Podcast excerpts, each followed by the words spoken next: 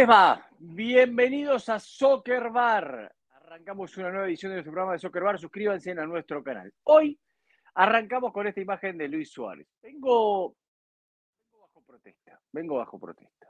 Es más, en unos minutos voy a hacer oficial mi protesta porque yo pensé que cuando en aquella época había hecho mi investigación de mercado y vine aquí y dije, Messi viene a Miami por esto, esto y esto, había ganado la confianza de algunos de mis compañeros. Creo que valía eso, ¿no? O sea, estábamos hablando de Messi, ni más ni menos, viniendo a Miami. El balón de oro, que después de nuestro programa se lo entregaron el otro día. El primer balón de oro en MLS. Eh, bueno, después de esa noticia que di, van a creer un poco en mí. Cuando fue el partido de Miami, eh, visitando Orlando, vine y les dije, se va un pez gordo y viene otro pez gordo. Bueno, empezó uno, mejor dicho. Así. Ustedes ya lo conocen. No hace falta que yo diga moviendo la cabecita así, como diciendo, no, no, no, no. Ya saben de qué estoy hablando. Y de vuelta vino el descrédito de que el pez gordo, los dientes afuera, Luis Suárez venía a jugar a Miami. No como jugador franquicia. Cuidado con eso, que después vamos a contar algo acerca de esta situación. Pero bueno, y finalmente me da la razón de vuelta. Así que, ¿qué puedo hacer? Con la gente que tengo que lidiar, ¿no? Otra cosa no puedo hacer. ¿Algún día usted me va a creer, señor Rojas, o todavía seguimos sin creerme? Pregunto, no sé. ¿Me va a responder? Don Diego, ¿cómo anda? Eh, yo siempre le he creído. Eh, lo que pasa es que con los temas del mercado usted los tiene muy claro. Yo hasta que... Así, mire. Así voy a trabajar hoy, mire. Calladito. Hasta que, hasta que no se firman los papeles, el resto es puro. Todo puede ser posible y la mitad es humo. Entonces es mejor esperar. Pero yo sé que usted tiene buenas fuentes y además yo sé que viene siguiendo estos temas desde hace rato. Y además también sé que usted tenía claro desde que eh, empezó el movimiento en Brasil para tratar de acortar el contrato de Luis Suárez, que una de las razones no era tanto su salud como sí el deseo de eh, juntarse con Messi y bajarle a la intensidad, digámoslo así. Sí, y, otra cosa muy importante que tiene que ver con este tema también, es que ya en ese momento no tenía sentido traerlo en ese momento y pagar una cláusula de 10 millones. no, no cabía. Teniendo a José Martínez bajo contrato y teniendo a Campana, que es el jugador que querías tener. Entonces, era como medio ilógico. Pero bueno, eh, señor Nico Moreno, ¿cómo está? Ganaron, ganaron bien. El rival perdió a Velasco, así que podemos estar hablando también de ese partido. Eh, creo que lo tienen accesible para la vuelta también. ¿Cómo anda, señor Moreno? ¿Bien? Hola, ¿qué tal? Diego, John, familia de Pulso Sports, de Soccer Bar, también a la gran audiencia de Unánimo Deporte. Gracias por estar con nosotros. Listo para hablar de lo que nos dejó esta primera ronda de partidos en la postemporada de MLS. Hablando de Suárez, alguien que también le gusta el movimiento de transferencias y tratar, yo sé, el trabajo que se hace a usted también. A usted, también lo, le corta la libertad de expresión. El mire que usted sí, que le dice siempre que del mercado de pase. Usted se, no, no, usted tranquilo, traiga mercado de pase. Yo sé que usted maneja a todos los colombianos ahí. Pero, Nico, Nico, Nico, espere, vea que a, Diego sí le creen. Omar Díaz dice, un saludo Diego y los demás. Uy, vea, eh, Ave María, qué bien. el respeto, no, no, por supuesto. Lo que voy a decir es lo siguiente, de todos modos, o sea, creo que la, la, difícil ya la hiciste, que era la de Messi. La de Suárez es, es, la fácil porque es la que se veía venir. Ahora, yo no estoy de acuerdo ah, con el concepto. La es la fácil. No, es que, no, es que era la fácil porque, porque Messi es el que decide. Messi es el que decide, Messi es el que va a traer a Suárez. No, no es que se necesite, no es que un jugador como Luis Suárez de los 36 años no, no, vaya, vaya a ser la gran diferencia. No, no, no, no. no. Y, y, lo, y lo de José Martínez era temporal diseñado, señor Curva, diseñado, diseñado. Él venía solamente para el momento, porque se dieron las cosas, porque Atlanta tenía que salir de él porque hay una buena comunicación y relación entre Chris Anderson y Gart Lagerway. Por eso se dieron las cosas, porque no había, no había para dónde más mover a Joseph que a Inter Miami. Entonces lo de él era temporal. El espacio va a estar ahí para Suárez o para el que usted quisiera, eso era fijo. Nadie, absolutamente nadie, pensaba que Joseph Martínez iba a mantenerse, iba a quedar con Inter Miami. Nadie él iba a estar ahí por un momento. Quiero decir algo de eso, Nico. Creo, que hubo un, creo que hubo un mensaje, hubo un mensaje que nosotros no percibimos que fue claro del entrenador. Joseph Martínez haciendo goles pierde la titularidad con Campana. Y el técnico empieza a apostar más por Campana. Viene la firma de contrato de Campana. La extensión de Campana, sí. Y todos dijimos, no, no, pero eso, no, significa que eso, que, que eso defina todo porque lo pueden vender. Correcto, pero, siempre dijimos, pero siempre dijimos que Campana era el proyecto. O sea, o se consolidaba con ellos o se vendía, pero que Campana, por su edad, por su historial, por cómo llegó, era el proyecto a sostener. Y que lo de José Martínez era más una apuesta, como dice Nico, que se daba por las relaciones, por la situación de José, por la necesidad de un delantero de experiencia en Inter Miami. Bueno, listo, traigámoslo y vemos a ver si funciona o no funciona y después decidiremos pero, pero teníamos claro que Campana era el objetivo eh, de, sostener en el, en el, equipo. Cuando se va Messi no podía venir nadie más porque tuvieron que salir de Pizarro, que gracias a Dios y a Matías Almeida lograron resolver algo de dinero ahí porque si no habían tenido que dejarlo libre y perder el dinero porque lo iban a hacer sí o sí. Y entonces con ese espacio logra entrar Leo Messi. Ahora, una cosa solo para replicarle, Diego, a, Nico, porque Nico dice, no se necesita a un tipo como Luis Suárez. Yo fui de los primeros que dije también, sobre todo por las propias declaraciones de Luis, ah, cuando se logró solucionar su contrato de dos años en el gremio para cortarlo solamente a un año y es decir que quede libre este diciembre, porque eso obviamente abre toda la puerta, porque Inter Miami no va a ir a pagar una transferencia de 15, 20 millones por Luis Suárez a gremio, ni la cláusula que le pusieron. Pero al quedar libre este fin de año, pues abre toda la puerta. Ahora, yo fui de los primeros que dije con esas declaraciones de Luis, me preocupaba que él mismo dijera que básicamente está jugando en una rodilla. Entonces, tiene 36 años, viene con lesión, etcétera. ¿Para qué? Es más un tema de mercadeo que cualquier otra cosa.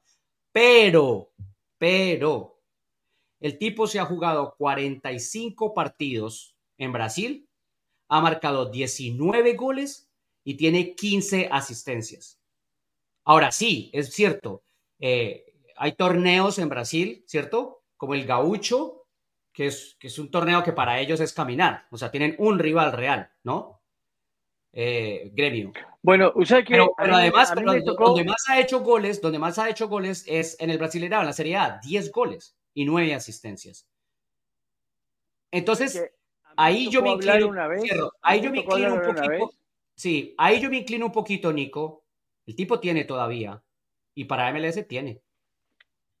Con los números, con lo que está haciendo, con los 90 minutos constantes.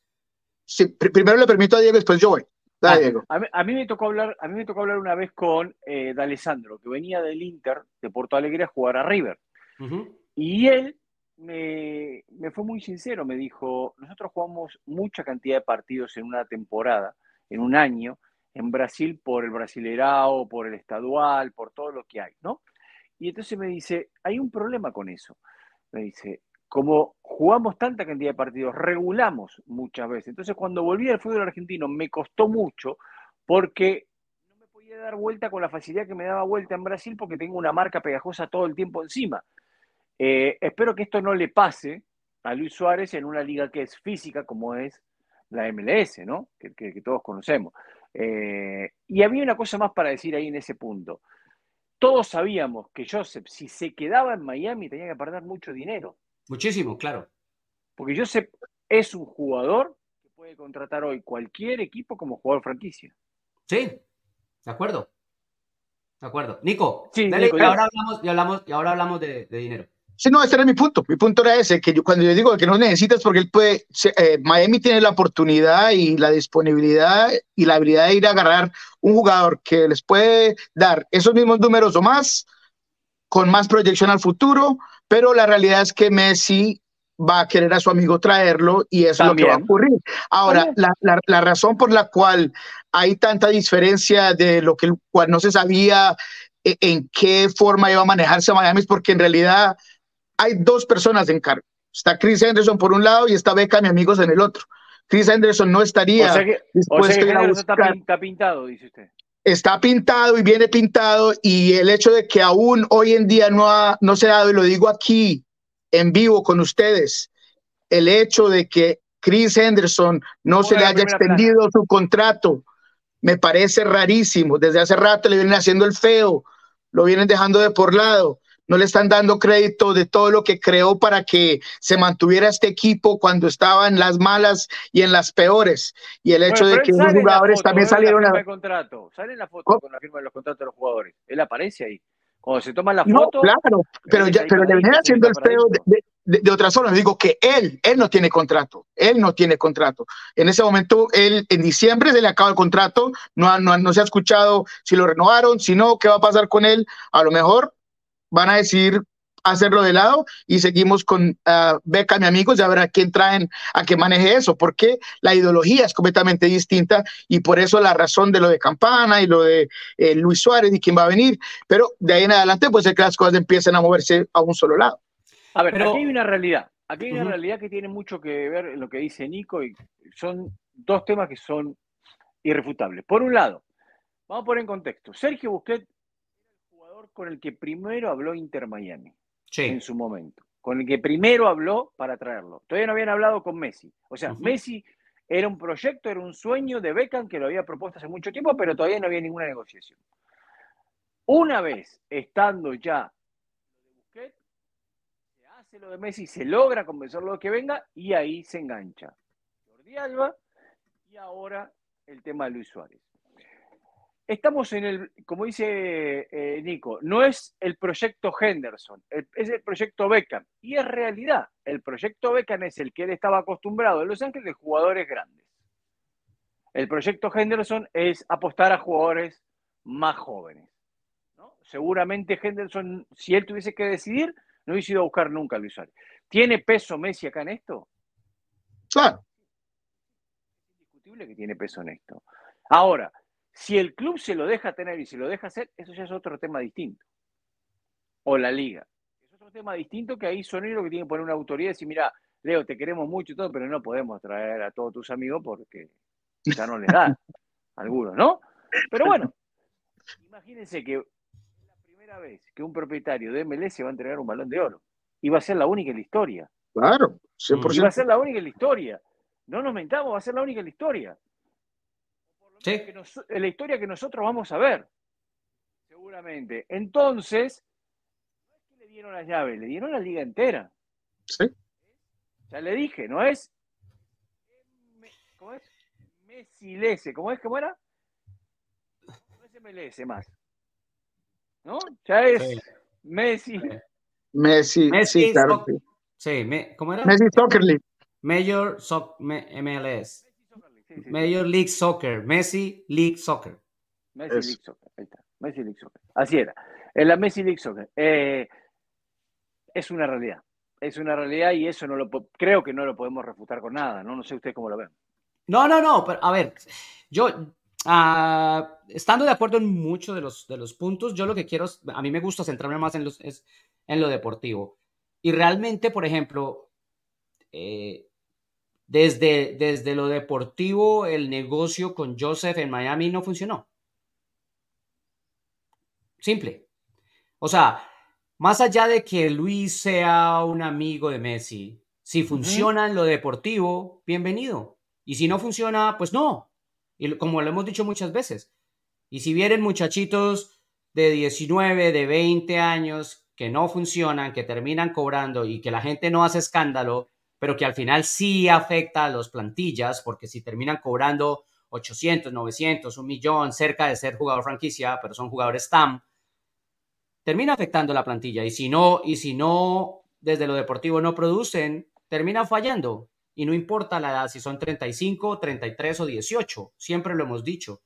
La actitud con la que se encare la competición la manera como se viva el profesionalismo con el que se siga trabajando es el que al final del día va a funcionar y va a servir, ¿no? O sea, millones de equipos sin tener a Messi le han pagado un montón de dinero a jugadores, o digamos montones en MLS, que nunca funcionaron y, que, y que hubo dinero que se perdió. Y que aparte, medianamente funcionaron en lo comercial, ¿no? Otros funcionaron desde lo comercial. Trajeron, por ejemplo, a Javier Hernández, jugó una temporada de tres, se llevó veintipico millones, ¿no? Claro.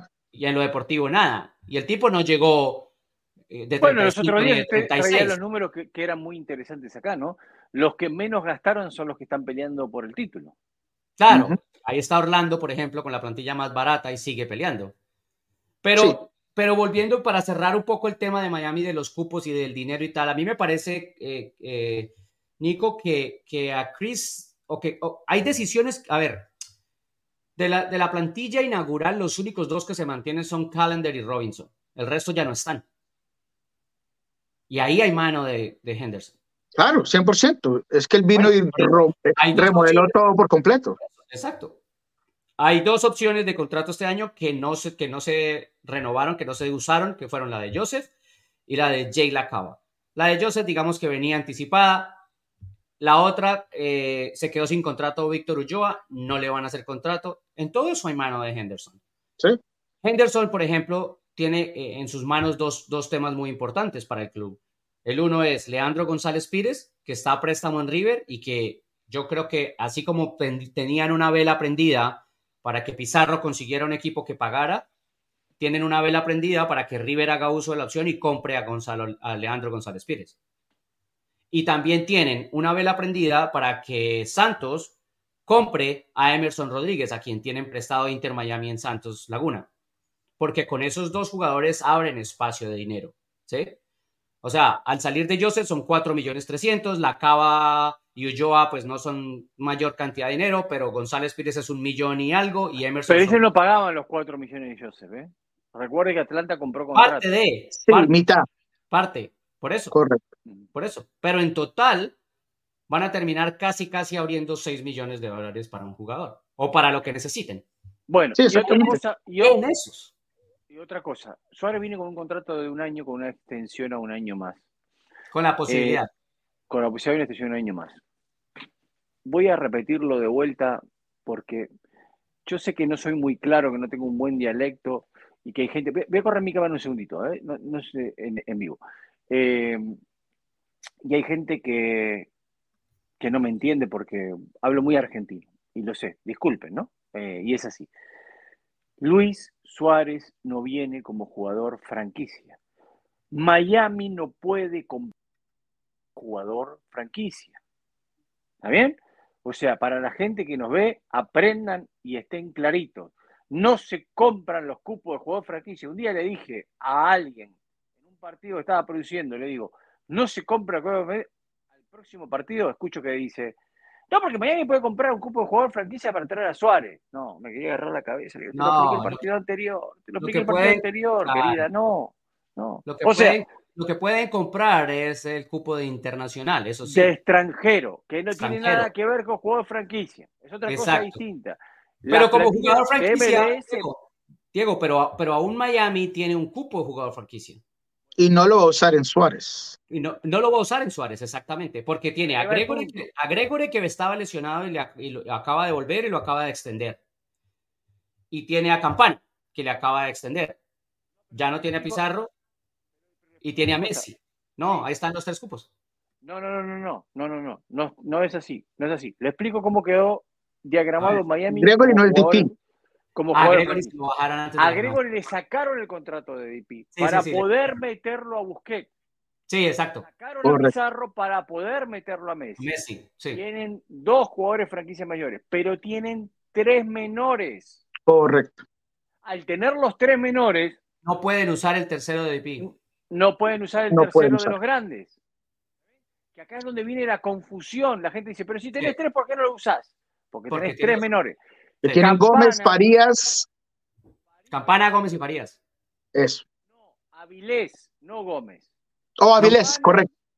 Avilés y Farías son los tres. Hmm, pensaba que era Gómez, pero sí. Campana, Avilés y Farías son los tres que han venido a cubrir, o sea, Campana ya estaba, ¿no? Son los tres que cubren el contrato de DP Under 22, dirían, sub 22. Claro, sí, de la iniciativa sub 22. Que, ni, siquiera, ni siquiera se denominan DP o jugadores designados, solamente son jugadores de, lo que, sub 22. De lo que explicó antes Rojas, de lo que explicó antes Rojas, es de donde va a salir el dinero para darle a Luis Suárez un contrato que rondará millón, millón doscientos, quizás, 300, 500, no sé. Pero más de ahí no va a pasar. Porque no tienen, no tienen manera, no tienen manera. No sé lo que hoy gana Suárez en Brasil, no tengo la menor idea. Sí, no, de acuerdo, por ahí es. E, e, el, el, enredo estaba en eso, en el cumplimiento de las normas, y por eso, Nico, es que Henderson de todas formas sigue siendo importante. Y es Para eso es importante Henderson, porque Beca no la tiene clara en eso. No, no, no, no, y, y, además los movimientos entre liga, o sea, la, la, traída de Kamal Miller la ejecuta por completo Henderson. Eso es completamente de él. Esa clase de cosas que él maneja es algo que mucha gente no desconoce porque todos los reflectores van a, las grandes contrataciones, a esto y lo otro, pero la construcción en general de esa plantilla la diseñó el señor Henderson. Sí, sí, de acuerdo. Bueno, señores, yo creo que dejemos ahí Porque, porque también hay otros pistoleros que tienen menos reflectores y que deberían estar en el ojo de, de todo el mundo. Estamos hablando, por supuesto, de Cucho Hernández, quien estuvo con nosotros hace cerca de 20 días, un mes, ah, justo antes de terminar los playoffs, ah, porque es el pistolero de Columbus Crew, porque tiene a Columbus Crew listo. Hoy es, el, hoy es el líder de Columbus, hoy es el, jugador referente, el que ayer marcó la diferencia. Está bien que Atlanta no tuvo a Tiago Almada, y Atlanta sin Tiago Almada pierde mucho poder ofensivo. La verdad que casi no creó situaciones. Eh, pero bueno, para el otro partido lo va a recuperar pero el nivel de Cucho es increíble, es, espectacular. Sí. Cucho es el delantero más talentoso y con el, la proyección más grande en MLS, en mi opinión, para este pechito, eh, porque no es solamente la definición, pero es la visión, es los pases. Eh, antes de ese gol, le pone un pase con una precisión desde el costado izquierdo en un cambio de frente a Gressel que lo deja frente al arco, que no sé Gressel en qué estaba pensando y en vez de pegarle o llegar al arco. Arrancando el partido, tiene toda la razón. Sí, él se, quita el ángulo solo, se quita el ángulo solo y permite que creo que era Wiley el que lo cierra y termina quitándole ese, pase de gol. Lo esperó casi, exactamente. Mi hijo de 11 años viendo el partido dice, ¿y este qué está haciendo? ¿Por qué, no entra y le pega? ¿Qué espera? Exactamente. Entonces, es lo que tiene, es lo que tiene Cucho, es, es, esa inteligencia, esa proyección, esa forma de, de, definir los espacios que toma, el recurso que tiene esa chilena que no, no le pegó bien, pero los recursos. claro. E, e, es eso lo que me encanta de Cucho. Para mí hoy en día es el mejor delantero de la liga, eh, pero hay que darle crédito eh, a, a, Columbus por la forma en la que enfocó el partido, porque después del gol siguió con líneas altas, metió cada minuto más y más y más Atlanta, una Atlanta que no tuvo respuesta en el medio campo. Para mí la tenía clara eh, Gonzalo Pineda en el planteamiento, en, en los jugadores.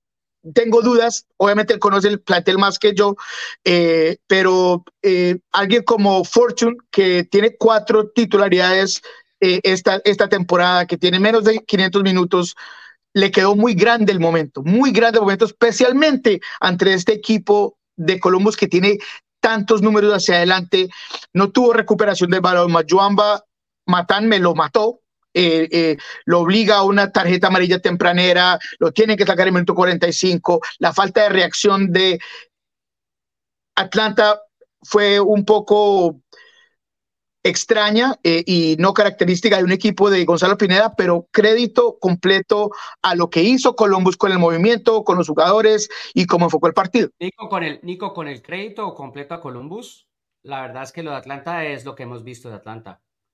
Y yo estoy de acuerdo. Es el reflejo de la temporada, Atlanta. Exactamente. Yo estoy de acuerdo que sin, yo estoy de acuerdo que sin Tiago obviamente se, se eh, reducen las posibilidades de control del último tercio en una manera impresionante y de la transición. Pero aún con Tiago, Atlanta mostró esto durante la temporada. Sí. Unos altibajos impresionantes.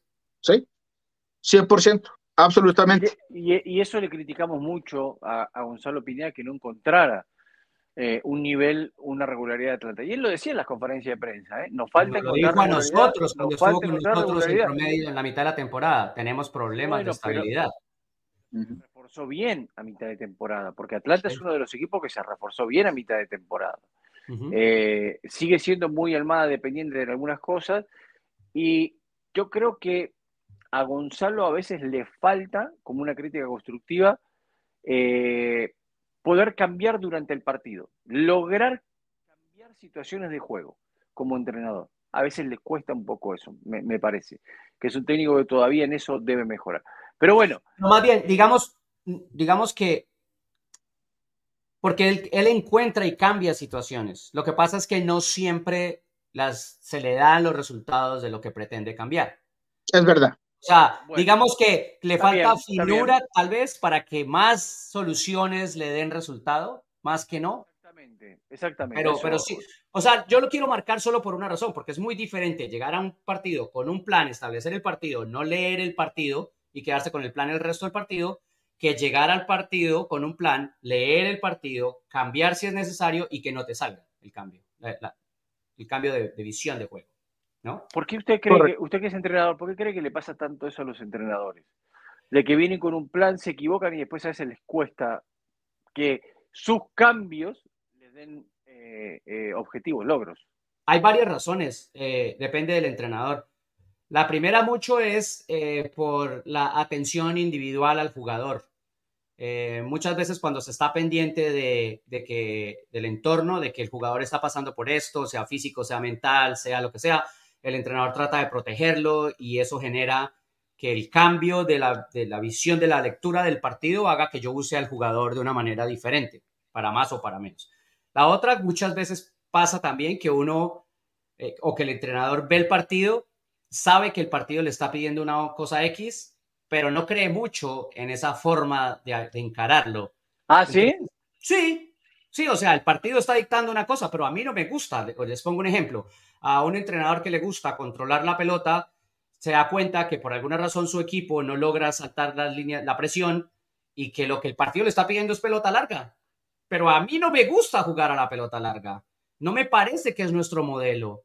Entonces empieza una duda filosófica en el entrenador. ¿Lo hago para resolver el partido o no lo hago? Pero si lo hago, le estoy mandando al jugador el mensaje de que cualquier cosa vale, porque esto es lo que me está pidiendo el partido, no lo que nosotros creemos. Y si no lo hago, no me quedo con lo que nosotros creemos, pero estoy arriesgando el partido. Entonces ahí a veces pasa que, se toma más tiempo, se demora más la reacción, ese tipo de cosas. Al final se, queda, se, queda, pensando en esa decisión, digamos. sí, o buscando una, un reinforcement, como se en inglés, una opinión que le diga, vamos, hágale, o lo que sea, para eso están los asistentes. Sí, bueno, pero para eso están los asistentes, arriba. ¿no? Sí, exacto. Porque pero al final del día... Eso le pasó al técnico de San Luis, por ejemplo, el otro día, con Kansas. No le encontró nunca la vuelta. No le encontró el partido. No le encontró nunca la vuelta a cambiar el partido. Bueno, eh, a ver. Lo que sí se lleva ya, lo que sí, sí, ah, no, una cosa más de Atlanta, lo que sí se lleva es que ya le entregaron a Giacomakis el premio como el newcomer o la nueva contratación del año. Eso me, me, me regala una, un aire profundo de tranquilidad porque cualquier premio que esté por entregarse, uno mete en la cabeza, se lo van a dar a Leo y, no está bien, porque Leo trajo muchísimas cosas, pero desde lo deportivo no debería recibir ningún premio esta temporada. No, no, no debe estar en, entre los tres, no debe, estar en los tres. El balón de oro no. no, no, el balón de oro es otra cosa, el balón de oro es otra cosa. Sí, sí, sí, lo que trajo a MLS desde que llegó a MLS y los partidos que... Especialmente porque la, la, la el premio dice los partidos en MLS no contando ni US Open Cup, ni eh, Liga de Campeones con CACAF, ni Leagues Cup, nada. O sea, está especulado en esas cosas. Aquí fue cuando, cuando mejor se vio Lionel Messi. Entonces me parece a mí equivocado. Eh, pero sí, de todos modos, buen partido. Eh, creo que Columbus, honestamente, con el impulso y todo, va a terminar sacando esta llave, si no es en dos, en tres, eh, se vio superior. diciendo? ¿Cómo? Está diciendo? Sí. ¿Está seguro de lo que está diciendo, no? Sí, o sea, desafortunadamente no es. Volvió y le quitó el apoyo no, al amigo. No, no, no, es que no es del apoyo, es que, es lo que no, no, eh, y, lo, y, lo, dije antes, no, no es lo que no tenga, lo que no está haciendo Gonzalo, es que en este momento está contra un equipo que no solamente tiene un armamento mayor adelante, pero un proceso que está funcionando perfecto. Lo de Gonzalo se viene cambiando. Acaba de llegar Saba y Silva. Acaban de llegar algunos jugadores que, como Mayumba, que cambiaron lo que venía haciendo e, el técnico, jugadores que venía pidiendo y le llegaron, lo está haciendo bien, pero necesita un proceso para que esos muchachos se encajen y tengan más. Este equipo de Columbus está jugando en todos los cilindros, se mueve a la perfección y es difícil de vencer, así de simple. Sí, el otro día, yo, yo cierro con esto, el otro día Pat Noonan decía, el camino a la Copa pasa por este estadio, por esta afición, y Columbus Crew puede decir, el camino a la Copa pasa por vencer a nosotros. Correcto. Bueno, a ver, eh, con eso, con eso que, decía el técnico, vamos, vamos a ver, a ver, pongamos la foto del braque. Eh, señor Rojas, ¿me hace el favor usted que puede ir? De los brackets. Ahí, está, ahí está. Ahí está la foto del bracket. Bueno, si vemos este bracket con los resultados que se dieron hasta ahora, ¿no? Con los resultados que se dieron hasta ahora. Sí. ¿Cuál fue el único que ganó de visita? Sporting. El único que ganó de visita. Sporting Kansas City. El único que ganó de visita.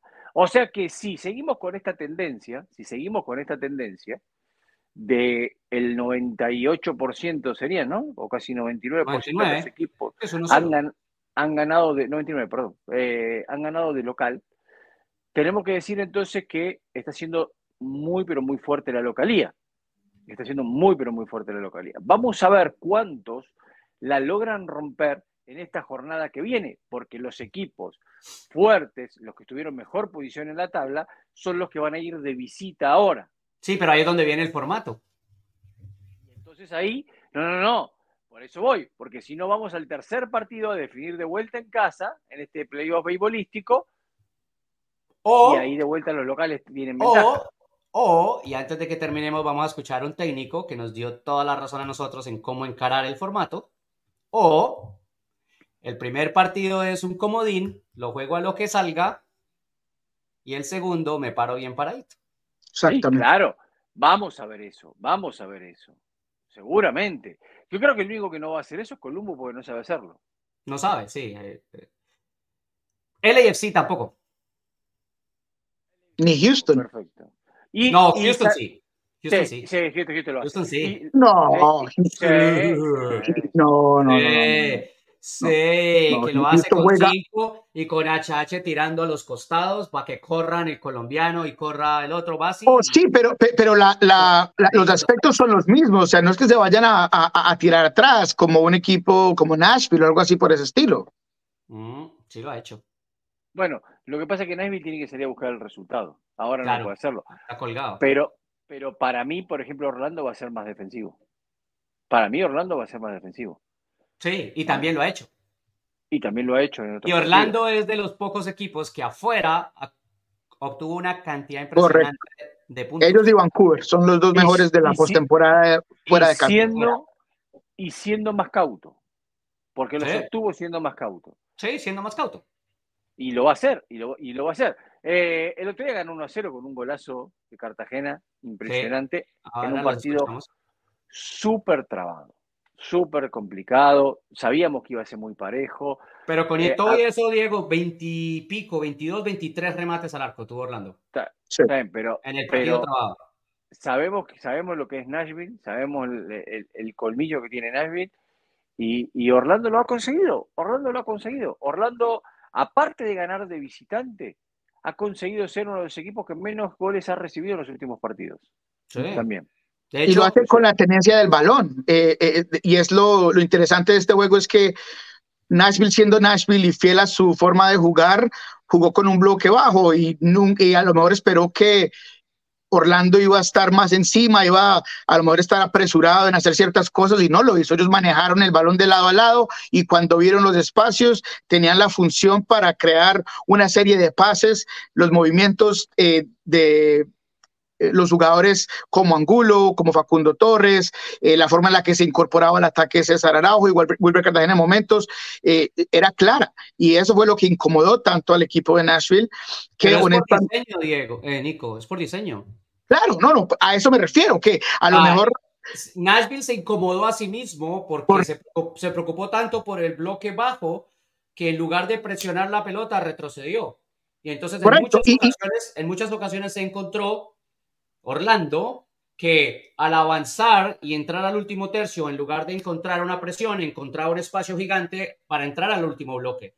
Y así Nashville se fue encajando ellos mismos. No, y a, eso voy. El ejemplo, está, el ejemplo está el partido, el partido hace dos semanas, algo así, dos o tres semanas entre Nashville y Orlando, y Orlando solamente le remató al arco una vez o dos, y en este le remató veintipico. Exacto, Correcto. Exacto.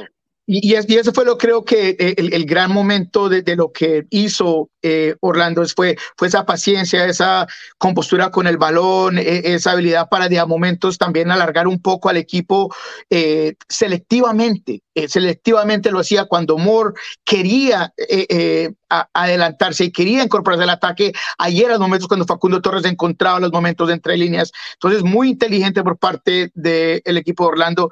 Y también, no sé, un equipo de, Nashville que no sé si tiene un segundo, un tercer, un cuarto cambio para ir a buscar un segundo partido, porque um, Sam, en este partido, Sam Surge, las que tuvo, mal. Mukhtar buscando de media distancia, trató, pero nada. No sé si tiene suficiente Nashville para sacar el segundo partido. Yo creo que Nashville está pasando por un problema que es eh, sumamente importante para Nashville. Es que Mukhtar bajó mucho su rendimiento se le cerró el arco. Cuando a Mukhtar se le cierra el arco, Nashville pierde. No, es que también. Porque la otra vez, la otra vez él asistió a. Eh, ¿Cómo se llama el delantero inglés? Ay, se me fue el nombre. ¿Cuál? Sam Sí, sorry, que termina siendo tres eh, dos goles, termina ganando 3 a 2 en un partido sufrido que tienen eh, frente a Cincinnati, creo que fue. No, frente a New England, frente a New England fue. pero Mukhtar no está, no está tan fino como en otras épocas.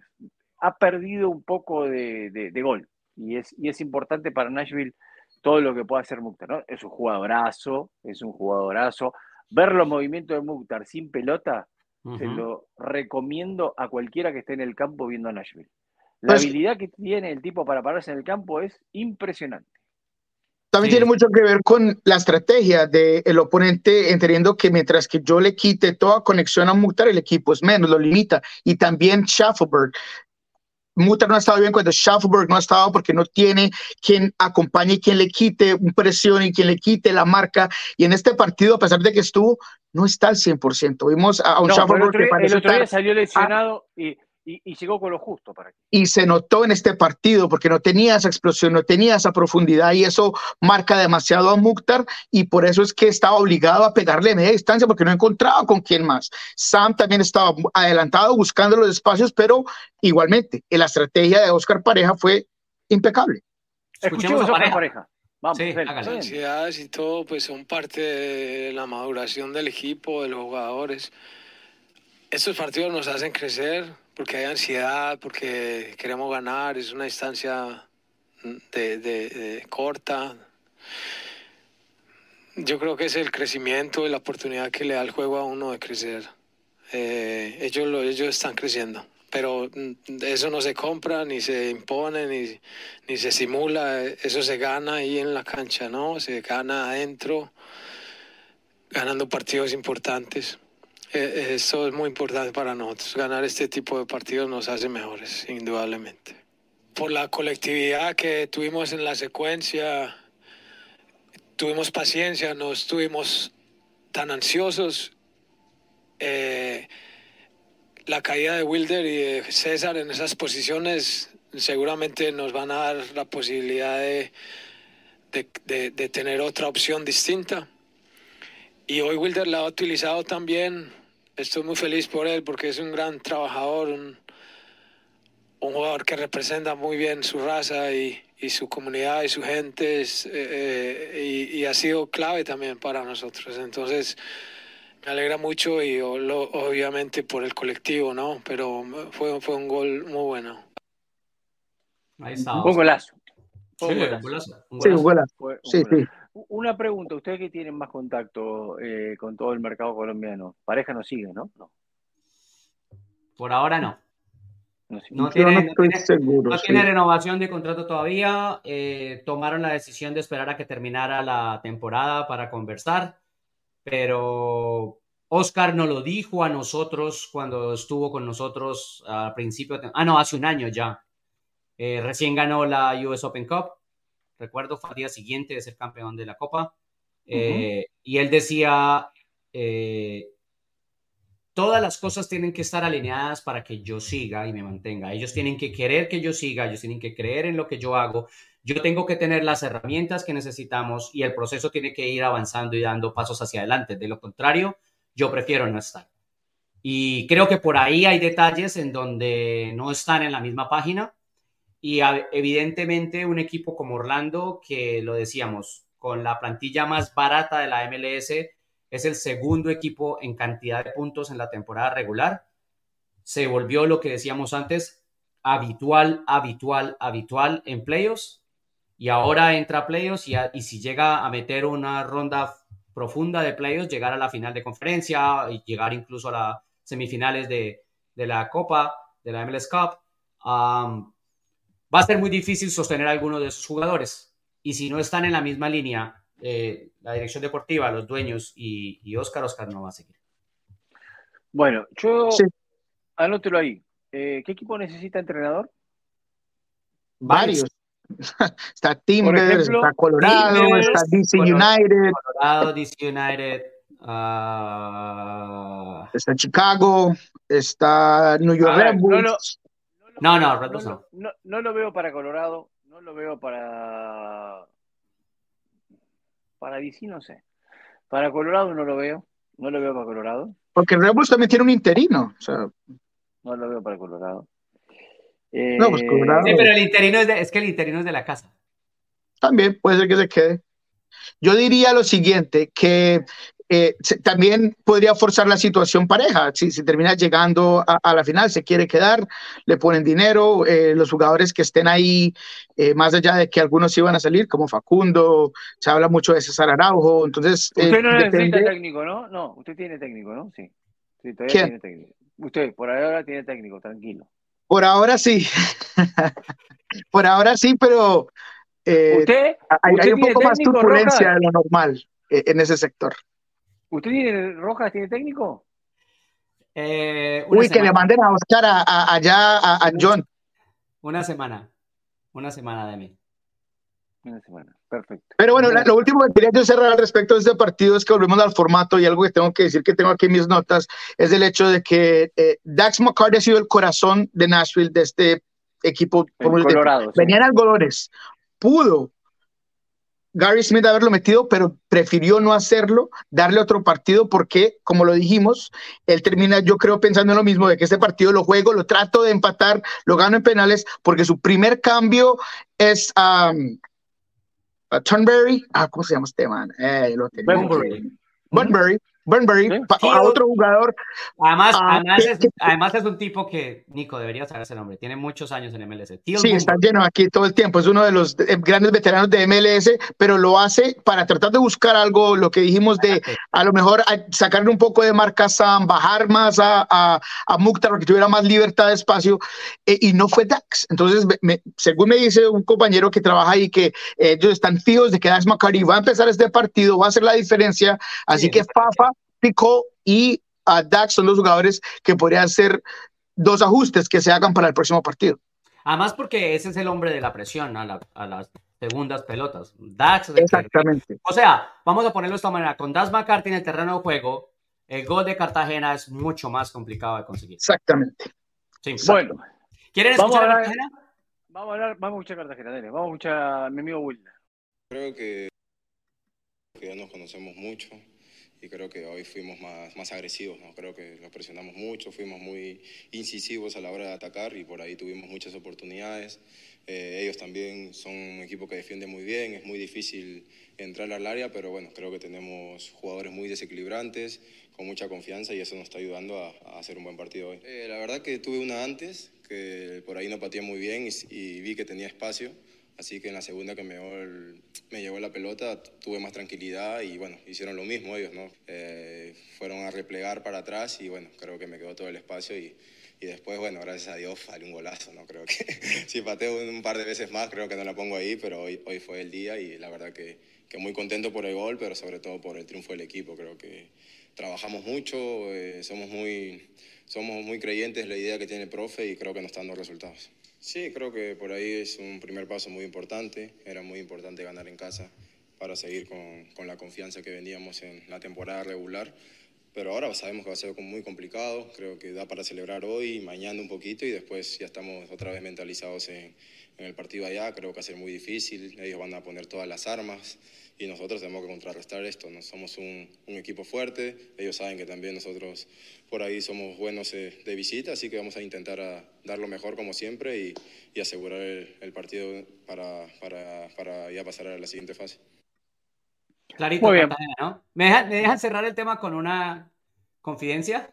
Me acordé, de un, me acordé de una charla con mensaje de texto de esa noche con un amigo. Y el amigo me dice, sí, se ganó, pero no se debió terminar así. Se están perdiendo muchas opciones. Y entonces yo le digo, bueno, da igual. En lo que cuenta aquí es, es ganarse. Vale igual por cinco o por uno. Da lo mismo. Los goles no cuentan. Entonces me dice, sí, es verdad, pero se corren muchos riesgos por la falta de efectividad.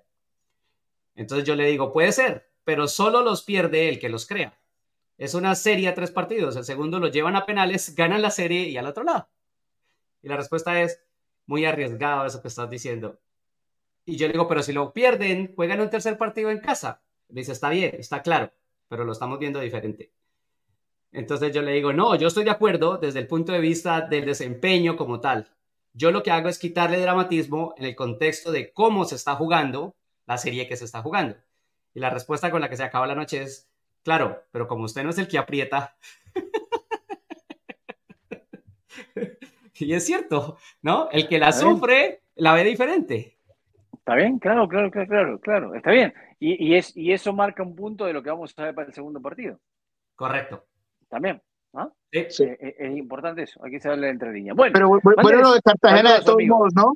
Eh, hay, que, hay, que, muy bueno lo de Cartagena, eh, un jugador que, que, llegó, que tuvo que hacerse un espacio ahí también, eh, interesantísimo porque de hecho eh, Seattle lo tenía en la mira cuando estaba Chris Anderson aquí antes de que él fuera a Godoy Cruz, eh, era una de las opciones para aquí, para Seattle, como hubiera gustado tener un jugador como él, un 5 de, de, de, de, ese estilo, sería genial aquí en Seattle.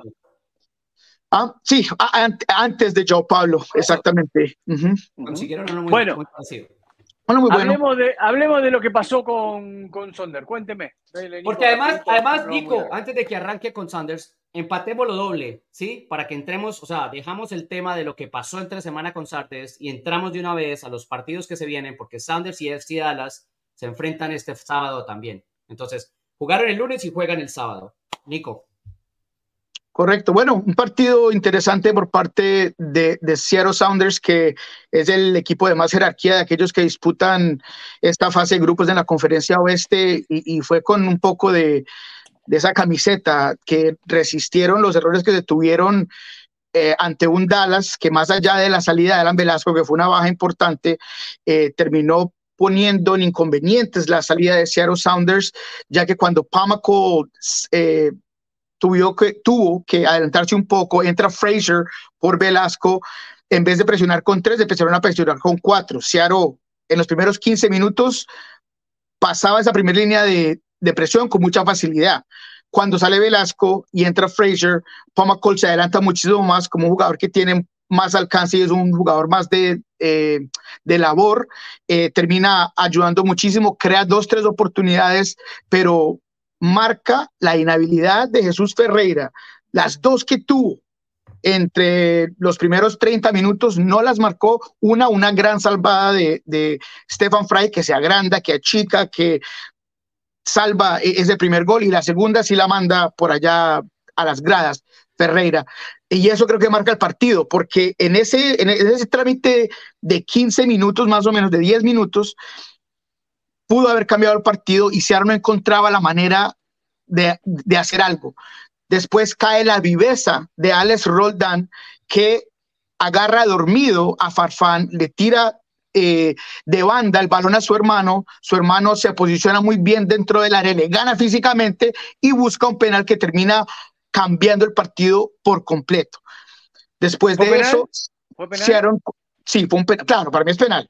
Ahora, el técnico Nico Esteves dijo muy claramente que él no estaba conforme ni de dónde sacó Roldán, que le debe haber hecho 10 yardas más atrás según él, y después dice que hay una directiva que dice que si un jugador le mete el pie uh, cuando está protegiendo el balón no debe ser penal, pero eso es normal, el técnico va a ir a eso, pero creo que hay que darle crédito a los dos Roldán, uno por la viveza y el otro uh, por la habilidad de poner el cuerpo donde tenía que ponerlo y cambia el encuentro. De en adelante, Searo respira un poco más, le regresa al aire también al estadio, que estaba un poco callado, y eso ya cambia por completo. Entonces, Seattle no fue brillante, no fue perfecto, pero sí contundente en la manera que mantuvo la ventaja, algo que se le había dificultado para cerrar esta temporada. Entonces, uh, hay que agregar, Nico entró, hizo una gran diferencia, le mandaron saludes al señor Rojas, Nuhu, un par de muy buenos centros, eh, incluyendo el pase de gol. Eh, imagínese, porque cuando, porque cuando entró... Queda Imagínense con lo que Déjeme terminar, hermano. Déjeme terminar. Nico entra y, y, y, obligado tiene que ser Nuhu el que va por ese carril porque obviamente Nico no va a jugar como extremo. Entonces lo dijo muy bien Brian. Al abrir ese carril, Nuhu lo usó muy bien y nos dio un par de muy buenos centros que Jordan Morris, otro jugador que para mí se le dificultó todo el partido, se le dificultó tener la posesión del balón. Cuando la tenía, hacía malas decisiones, pero lo salva un muy buen cabezazo. Seattle ahora va a Dallas con toda la ventaja. Esperemos eh, para eh, este equipo de Zero Sanders. Pueden haber un par de cambios, según nos dijo ayer Brian Smetzer, pero creo que va a ser muy similar el once titular en Dallas. Una pregunta, ¿tiene ya reemplazante de Lodeiro o no? Todavía no, ¿no? Depende. O sea, eh, hay una gran decisión que tiene que hacerse este año. O van por un 10 o van por otro jugador que en una función más mixta. Porque hay algunos en la organización que piensan que um, ah, disculpen, Dios mío santo, Albert Rusnak es el jugador que puede tomar esa posición de 10. Yo no creo que, que, que sea un fácil. Eh, él, lo hacía antes, él lo hacía antes. Lo hacía antes, pero para mí hasta hoy en día no me ha demostrado suficiente, pero puede ser que ese sea el reemplazo de Lodeiro, pero lo repito, hay todavía una interrogante de si bajamos un poco más a, a, Albert, traemos otro 10 o cambiamos por completo la formación y todo eso tiene que ver mucho con el futuro incierto de varios jugadores de esta plantilla. Bueno, sí, eh, la lesión de Velasco parece que es una rotura de ligamento. Sí, es. Lamentablemente. Es, es. Entonces, eh, lo pierden ya para la próxima temporada completa también. Sí. Vale. Pues O sea, No, bueno, todo depende, porque si él se puede operar rápido, él en cinco meses, en cuatro meses puede estar trabajando, en cinco meses y medio podría estar jugando. sí, Minuto. pero mayormente Ah. son seis meses como mínimo o más. Noviembre, diciembre, enero, febrero, marzo, abril. No, está bien. Llega después del primer mes de temporada. Bueno, veremos qué es lo que pasa, cuánto tiempo. Pero el problema es para, el problema que es para vuelva- el chico. Para, el problema es para él y por eso él lloraba en el terreno de juego, porque él se dio cuenta inmediatamente de lo que había Sí. pasado, porque se pierden los playoffs, porque se pierde eh, las convocatorias de la selección sub-23, donde estaba seguramente involucrado en el preolímpico. Sí, sí, sí. Eh, entonces eso para el chico es, es mortal, o sea, desde de la cabeza es complicadísimo. Y yo creo que realmente ese fue el momento que cambió todo el partido. Epa, me están jugando con las foticos, don... Nos hackearon. Yo, fui yo, fui yo, fui yo, fui yo, fui yo, fui yo. Muy bien. Disculpe. Ese es, Toqué mal, ese toqué es, ese es, el momento que cambia el partido, no el penal. Es la lesión de, De Velasco. Velasco y la manera como es si Dallas asume reemplazar la posición de Velasco.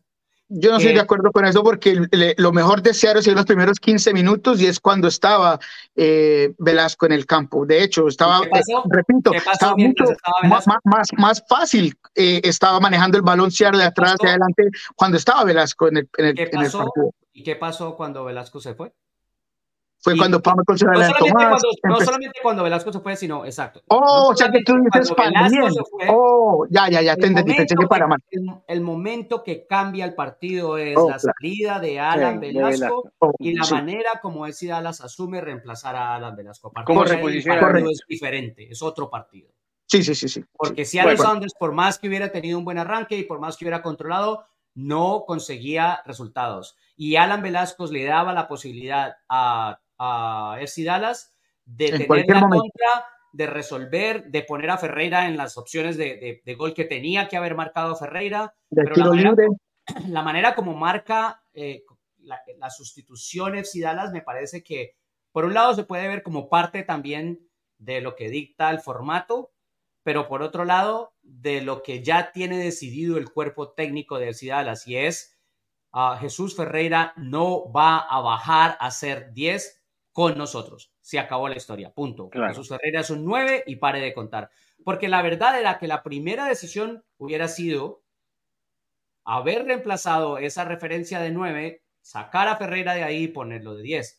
Y tener esa doble posibilidad. Y nunca lo pensaron hacer y nunca lo hicieron, de hecho, de inmediato. Eso me parece que es, el, gran momento del partido. Para mí el penal es penal. Para mí el penal es penal. Y para mí, no Jutolo sigue siendo lo mismo de siempre. Dos centros. dos, centros a lo Barros Esqueloto. Sí, sí, sí, sí, Yo, yo, yo pensé que me iba, me, iba, a dar la, la, reflexión del reloj dañado, John. Es la quiero, que quiero, quiero, su opinión. No a los centros, ojo que no. Espere, espere, espere, claro, rapidito. No a los centros que tiraba Barros Esqueloto, sino a los centros que pide Barros Esqueloto como técnico eran buenos cuando los tiraba. a ver, quiero la, opinión, quiero la opinión de ustedes sobre estos cuatro partidos, sábado y domingo. ¿Quiénes para ustedes clasifican en el segundo partido? ¿En Dallas y Seattle? Ah, no, no, jugando los segundos partidos. Acá está, esto, esto que estamos viendo. ¿Quién para la serie? ¿Quién? Sí. Para mí Cincinnati lo tiene en la mano, para mí Seattle lo tiene en la mano, para mí Kansas City va a llevar a San Luis al infierno y lo tiene en la mano, y para mí, a Vancouver le puede dar pelea al AFC en este partido si lo trabaja como Sartini nos dijo que lo iba a trabajar. Okay. Cincinnati, Siete y San Luis para el señor Rojas pasan en segundo partido. Señor Moreno. Solamente Seattle. Solamente Seattle. Para mí, Red Bulls va a encontrar la forma de, buscar tres partidos. Yo sigo creyendo en San Luis. Creo que puede cambiarle los papeles a, a, a, Sporting Kansas City y llegar a ese estadio, ser pragmático. Ellos son los de la presión, ellos son los que tienen que finalizarlo. Vamos a contragolpearlos, vamos a hacer lo que hacemos, eh, hacemos bien y, y, y cambian. Si último hace dos meses, ¿cuál presión? Kansas City era último hace dos meses pero es de que tiene que cerrar, porque acaba de, de, hacer el gran milagro, ¿cierto? Su fanaticada va a estar esperando, va a tener una expectativa de, de, de, eso. Entonces, yo creo que esa va a ser la forma en la que San Luis pueda ganar ese partido y Vancouver. Yo creo mucho en Vancouver y creo que puede, especialmente en casa, um, hacer la diferencia entre ellos sí. Para mí, Cincinnati, Seattle, Kansas City y Los Ángeles FC liquidan la serie. No hay tercer partido. Los cuatro. Bueno, fuimos cuatro, uno y ¿Y tres? No hay tercer, no hay tercer partido. Para mí Diego Cora está buscando 10 días de descanso. De descanso. Vancouver, lo necesito. ¿qué, ¿A quién tenemos para escuchar de Vancouver y, y, Los Ángeles? Vamos a, escuchar, vamos a escuchar a Sartiri porque además nos da la razón en cómo vemos el formato y uh, nos explica cómo asumió el partido con el IFC. A ver. We, mm, la semana pasada teníamos esta idea de que era el partido comodín. Buscábamos ganar el partido basados en la agresividad y ser incansables por encima de mantener la estructura. Y este fin de semana va a ser todo lo contrario. En mi opinión, tenemos que ser muy precisos tácticamente, muy estructurados para poder limitarlos, porque si lo hacemos, con las cualidades que tenemos, podemos crearles problemas y tener una gran chance de ganar. Uh, lineup decision and especially things that I've done in the game during the game last week are also dictated by the format. Las decisiones de alineación y cosas que se hicieron durante el partido pasado son también dictadas por el formato. Cuando estábamos abajo 2-3, hicimos cambios muy ofensivos que probablemente no harías en una serie de ida y vuelta. El formato dicta como ves el partido y ahora incluso si ganamos a partir de este partido, todo es de ganar o quedar eliminado. Así que tenemos que verlo como unos playoffs tradicional. un juego perfecto en el que te mantengas vivo el máximo posible. even if we win, every game will be a do or die. Uh, we um, we need to approach the game like it was a traditional playoff, like it needs to be a perfect game, a game where we stay in the game as much as we can. Clarita, ¿no? Sí. Sí, pero, pero Sí. yo que no comparto, pero yo que no comparto, para ellos, para Vancouver, me parece a mí, que siempre era, o lo tenían que haber tomado como una serie de dos partidos, no de tres. Me parece que este es el punto importante que vos tenés que tomar en una referencia, porque, a ver, En vez de tratar equipo- de perder, el- de, de- de ser libre en el primero, ir apretado al primero, dice usted. Exactamente, ir apretado, cerrado, tratar de no perder el primero para después vos poder en tu casa Mm, definir la serie. Me parece que ese es el punto número uno con el cual vos tenés que pensar esta serie. mm, mm. Eh, si bien es a tres partidos, vos la tenés que pensar como en dos. Después en el tercero, bueno, tenemos uno más, veremos qué es lo que hacemos, cómo lo hacemos.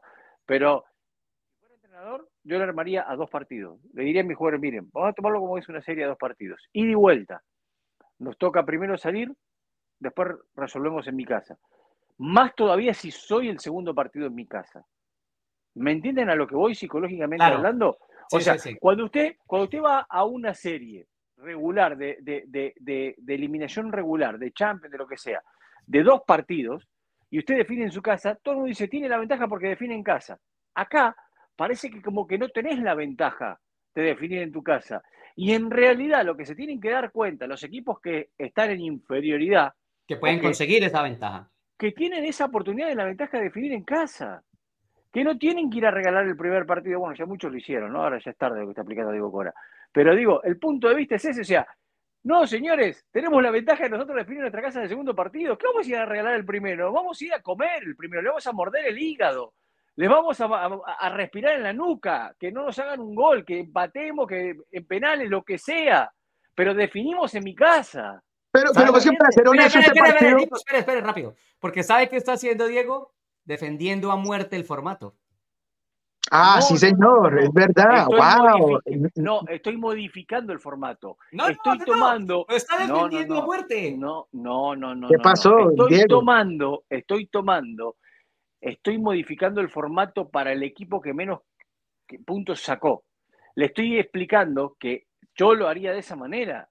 Sí, no, Le de trataría No de inculcar a los jugadores de que nosotros tenemos la posibilidad de definir en mi casa.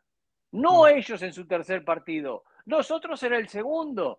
Y eso es lo que tenemos que salir a hacer. Pero la mayoría optó lo que ustedes dicen. Fueron al primer partido a ver qué pasa y ahora van a modificar para el segundo y tercero. Nico, Bueno, Porque yo- lo vamos a ver.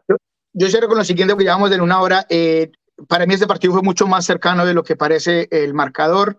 El balón detenido fue la gran diferencia por parte del FC, que no lo había hecho todo el año, pero Igual. lo termina haciendo en este partido.